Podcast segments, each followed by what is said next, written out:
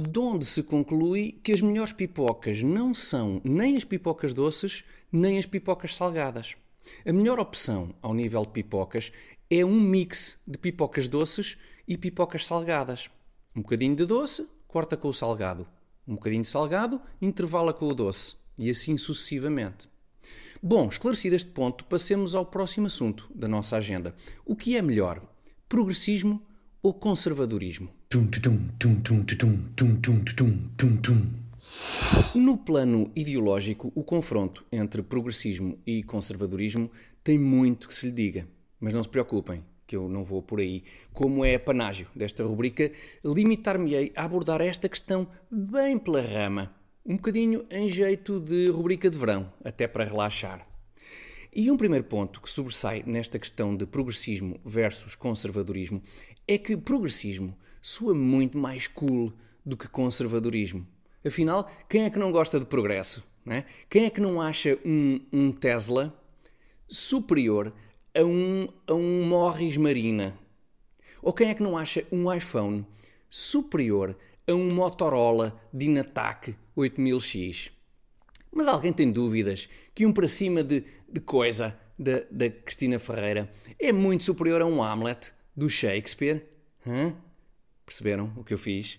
Primeiro referi duas coisas recentes que são sem dúvida melhores que duas versões antigas dessas mesmas coisas. E depois referi uma obra que é resultado do, digamos, do, do progresso e que, enfim, talvez não seja superior a uma outra obra do passado, que provavelmente convém conservar. E isto leva-nos a um ponto fundamental que é o seguinte: progressismo vem de facto de progresso. Mas progresso pode querer simplesmente dizer marcha ou movimento para diante.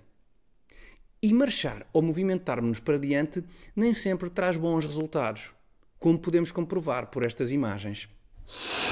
Um dueto ao vivo e em direto com uma das maiores estrelas nacionais, Pedro Munhoz.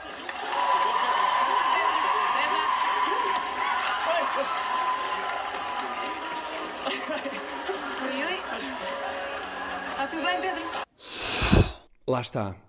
Portanto, no que a progressismo e conservadorismo concerne, o interessante será conseguir conjugar o que o progresso e desenvolvimento trazem de bom com as boas ideias do passado que criaram a exata sociedade capaz de produzir esse mesmo progresso e desenvolvimento que apreciamos. De certa forma, poder-se-á dizer que o ideal é conjugar a criatividade associada ao progresso com uma certa ordem que estrutura esse poder criativo, associada ao conservadorismo. Olha, no fundo, o que se pretende é, é o lema que está estampado na bandeira do Brasil: ordem e progresso. Só que mesmo com ordem e mesmo com progresso.